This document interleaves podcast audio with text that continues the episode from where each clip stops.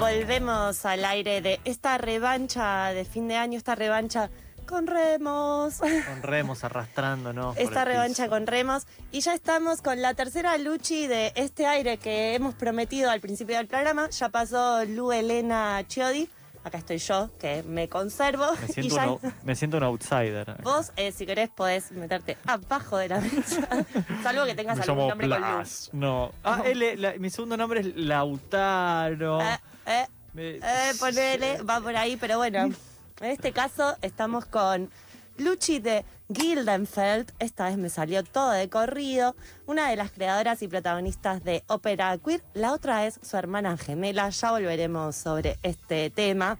Además, Luchi es militante, disidente, docente y titular, por lo que entendemos, de la primera cátedra de canto disidente del mundo en la Universidad Nacional de las Artes, aquí en Argentina. Una bocha para preguntarte, Luchi, pero primero, bienvenida a la revancha. ¿Cómo estás? Buenas tardes, muy bien, muy feliz. Gracias por este invite. Estás recién regresada de gira por Mar del Plata. ¿Cómo estuvo eso? ¿Cómo la pasaron? Ay, muy hermoso. La verdad fueron dos funciones donde supimos y nos enteramos también desde el amor, desde el abrazo, que la tribu también, sobre todo disidente, ahí se estuvo compartiendo los flyers de Opera Queer y, y fue hermoso como eh, bancaron la parada, como se dice, las dos funciones. Y encima el tiempo nos regaló un lunes soleado que hicimos playa. Sí, lo voy a decir, yo sé que es difícil playa. escucharlo. Hubo playa el lunes de esta semana. El lunes de esta semana. De esta semana. Hubo playa, solcito, las olas y el viento eh, y un churro. Así que eh, fue todo, digamos, muy eh, revitalizador, si se quiere. Cuesta un poco volver a, a la capital de la furia, sabiendo que todavía es diciembre y no es eh, enero. Pero estuvo hermoso. Un capital simbólico y cultural también que nos, nos significa, digamos, el sabernos parte de esa tribu que, eh, que también sentimos que nos está esperando en muchas partes. Hacía mucho que no estaban por las costas. Nunca, fue la, pri- Nunca. la primera vez. Un bautismo. Un bautismo hermoso, un Ah, bautismo hermoso. es una ciudad hermosa, Mar del Plata. Es una ciudad hermosa. Por lo menos fuera de temporada. Sí. Yo, no sé, para, para laburar seguramente está muy bueno, pero eh, en- como para apreciarla como ciudad fuera de temporada, a mí me parece una ciudad hermosa. Así que me imagino que eso ahí también. Sí, estuvo. es muy, muy cálida además. Bueno, Luchi, empecemos con Ópera Queer, porque si bien las hemos visto en muchos lugares, desde Casa Brandon hasta en un escenario en una calle cortada, hoy recordábamos al principio de, de la revancha que el primer recuerdo que tengo de ustedes es en un corte en la casa de Teresa, ahí en Almagro, sí. que no sé si es que no estaban eh, como en la lista o yo no las vi, pero de pronto me encontré con eso, ¿no? Como un espectáculo hermoso. Pero queremos que nos cuentes vos, eh, ¿qué es ópera queer? Y ópera queer es un poco todo esto que acabas de decir vos. Es lo que no esperamos en una calle cortada. es, es- Pero aparte es- fue como darse vuelta y decir, Sí, ay, lo que pasó en esa oportunidad fue muy hermoso. Eh, lo traigo a colación porque fue un evento muy lindo ya por el 2019, pre-pandemia. Si re- recordamos, era una calle multitudinaria. Ah, no, impresionante la cantidad de gente que había. Y estábamos programadas medio como para hacer una intervención en la calle. Y de repente alguien nos dice, che, chicas, como que lo que ustedes están haciendo no se está escuchando allá al fondo donde hay un montón de gente. Porque salimos con la guitarra para hacer nuestras famosas cumbias líricas a comienzo y se lo estaba perdiendo más de la mitad de la gente porque no se escuchaba. Y el escenario justo ahora está libre, quieren subir. Y subimos, terminó siendo ahí el show y fue como una fiesta absoluta. Eh, Ópera Queer es una propuesta lírico disidente es eh, un espectáculo, es una propuesta que deviene en espectáculo y antes de ser propuesta y de ser espectáculo es un juego entre nosotras dos.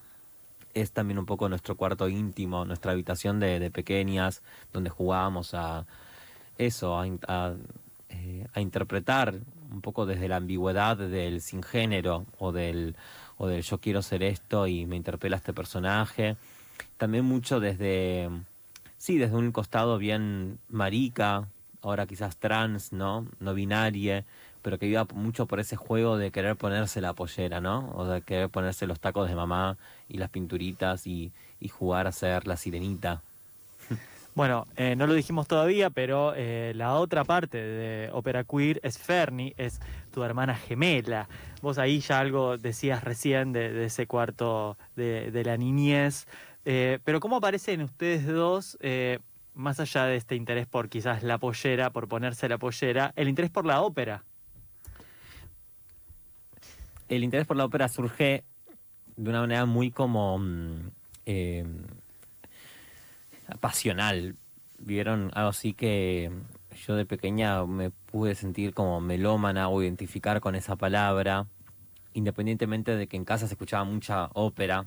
Nuestro padre es un gran melómano, filósofo, artista plástico, poeta, pianista. Entonces había como una gran este, cercanía con esos discos. Em, y nuestra tía, eh, la hermana de nuestro padre, Graciela de Gildenfeld, cantante lírica, que hizo su carrera lírica en, en Europa, invitada por Plácido Domingo a hacer audiciones allá. Entonces, había como una gran cercanía con ese lenguaje. Lo cierto es que en esos primeros acercamientos donde padre nos dice, che, esto es la ópera, con Ferni no nos copaba, nos, estaba, nos, parecía muy distante, nos habían invitado, una vez nos llevaron al palco, yo que sé, el Teatro Colón, y nosotras pensamos, che, qué onda, viste, las niñas del coro, qué embole, ah, como que estábamos en una, como que nos dormíamos, nos parecía aburrido, y en un momento, no sé, a los 15 años, hubo algo, hubo alguien, hubo una voz, eh, quienes sentimos esta pasión por esa voz, eh, lo identificamos enseguida, digamos, esta gran cantante, María Calas, que, que nos atrapó, nos envolvió en un momento, en un CD, en un cassette que tenía nuestro viejo, que estaba en la casa de nuestra abuela paterna, que lo buscamos y empezamos a escucharlo tipo en loop y había algo, chepa, ¿y por qué canta tan agudo? ¿Y por qué está haciendo acá esto? Ah, no, bueno, porque esta es la escena de locura de, la, de Lucia di Lammermoor, que es una ópera de Donizetti, que ella en un momento la, obligan a casarse, amigo Romeo y Julieta, y Donizetti le, compuso una escena de locura donde termina cantando sobre agudos, como volviéndose eh, estigmatizadamente como loca. Y era increíble, ¿no? Escuchar tipo todos, como una voz podía hacer todos esos sonidos. Y ahí empieza a suceder algo con, a través de la voz de María Calas y de los personajes. Yo siempre digo que nos cautivó mucho algo de lo teatral, ¿no? No era solamente escuchar discos de pasta. Con Fernet teníamos un ritual que era comprarnos DVDs de ópera, sentarnos frente al DVD de la casa de madre, comer sandía, eh, mates y ver cinco versiones de la web distintas, pero para identificar qué era lo que hacía un intérprete cuál era el poder de un intérprete de poder interpretar un personaje, yo que sé, como Rodolfo Mimi de la Bohème, y qué era, cuál era eh, la distinción de cada interpretación desde lo actoral también. no más, solo, más allá de la voz. Más allá de la voz. Y ahí empezó a configurarse algo que es también un poco lo que nos pasa en ópera queer, que tiene que ver más allá de la voz, tiene que ver con la pasión por, por esos dramas y por querer contar esas historias. ¿Y cómo eh, es el camino de, eh, digo, el juego, el gusto por la ópera a ópera queer, a la como no sé, a, mostrar ópera queer finalmente? Uf, bueno, fue un... Fue como un camino de permisos, de permisos y de suertes también, y de suertes. Porque era eso, era el juego. Era un juego que también yo siempre me, me dije en una época de mi vida como que era un juego, no era la parte seria. Vieron como cuando uno hace esas distinciones bastante binarias como el trabajo es una cosa, el hobby es otra. y en un momento decís, che, pará, no la estoy pasando bien. Ah, ¿no? Quizá, ¿no? Vos estudiaste en la Universidad Nacional de las Artes también. Yo, estudié y me pasaba muy curioso porque era dentro del mismo aspecto que es el arte, la música y la ópera.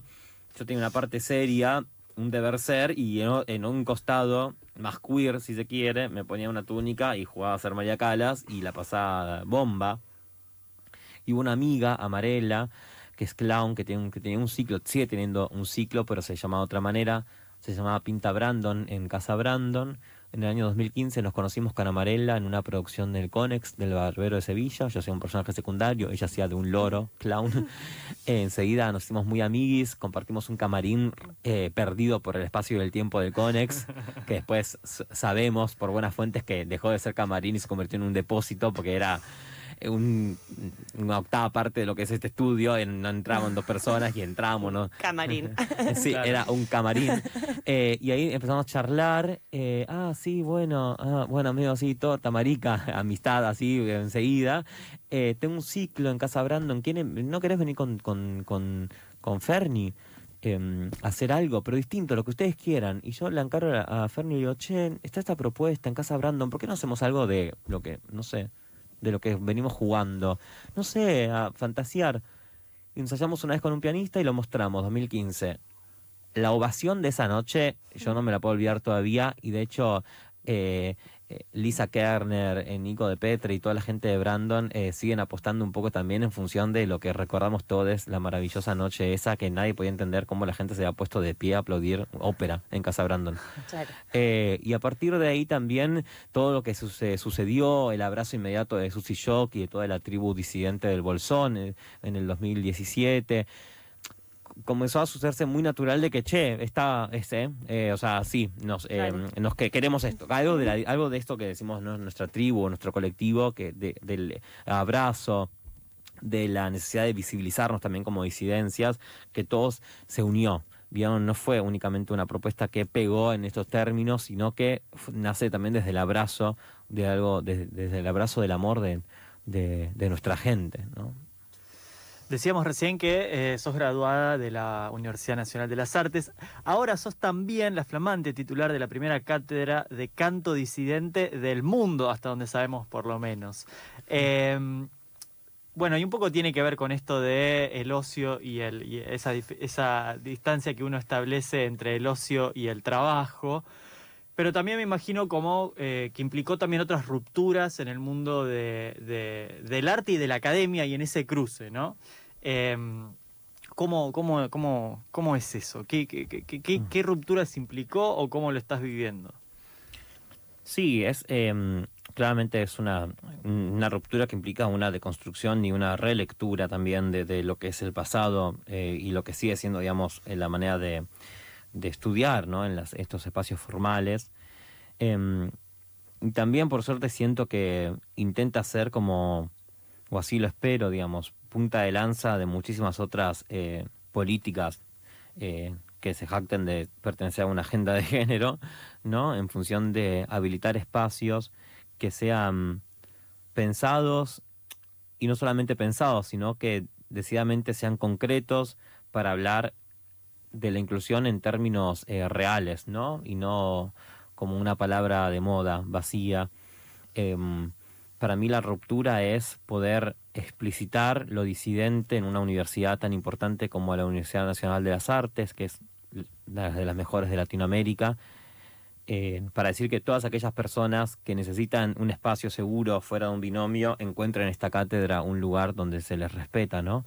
Desde los pronombres a cómo quieren tratarse, a entender eso sí, por otro lado, es una gran militancia, pero yo pongo esto primero porque hay algo de lo humano que me parece que hay que reconstruir y reprogrammatizar mucho antes también incluso de lo vocal, aunque por supuesto esta cátedra se propone lo siguiente, que es que entender que hay una gran carga y una herencia cultural biologicista que atraviesa mucho nuestros cuerpos, ¿no? Eh, hay una biopolítica que nos ha leído de una manera muy binaria y que el canto, entendiendo que pertenece a una cultura y una tradición, eh, se ha establecido mucho en esos términos, ¿no? Binarismos, sexogenéricos, como bueno, tu, eh, eh, tu género es tal, entonces tus registros posibles son estos. Y eso es una construcción también, ha, sido una construcción cultural y cada vez hay más ejemplos que nos demuestran que pueden ser distintas las vocalidades de las personas en función de lo eh, se lo respeten y se los permitan. Y yo creo que lejos de tener que ser por fuera de la universidad y un proceso doloroso, independiente, donde muchas veces muchas personas no pueden hacerlo porque están, porque las echan de su casa a la familia, porque no encuentran las tribus, porque no tienen la fuerza interior, tiene que haber un espacio, ¿no? Y una universidad nacional pública que pueda tener ese lugar en, para saber, ¿no? Saberse, saber trinchera, sabernos trinchera para reflexionar y para poder trabajar vocalmente en un lugar un poco más libre. Recién decías esto de del el gran aval al biologicismo, ¿no? Que le da eh, muchas veces la academia en muchas eh, disciplinas. Pero bueno, en el canto por ahí está muy evidenciado en esto de, bueno, si sos varón, podés cantar en tales tonos, si sos mujer. Eh, y con respecto a esto, te quería preguntar, con la ópera, ¿no? En general, ¿cómo se da esa ruptura? Digo, la asociamos, o como decíamos al principio, a, no sé, el Teatro Colón, gente con binoculares, mirando algo chiquitito de muy lejos, apreciando la música, también esto, a, señores o, varones vestidos de varón, con voz de varón. Eh, ¿Cómo sea, desde ópera queer, esa ruptura dentro del mundo de la ópera ya? Sí, primero lo que jugamos mucho es entender en desentramar y en decir que los argumentos están teñidos, ¿no? De de información heterosis patriarcal, como digamos, son todos heterosexuales, son todas heterosexuales en las óperas, digamos, son argumentos que se basan mucho en crimen pasionales, por no decir femicidios, ¿no? Y eso lo denunciamos también, en celos tremendos, en, en que a dos le gusta la misma y ella es una puta porque no puede estar con... Entonces, eh, esos argumentos que nos vienen atravesando un montón y que muchas veces los compositores mismos hace 400 años lo hacían para denunciar un montón de cosas y después fueron reapropiados por un sistema para ser banal como utilizan todo.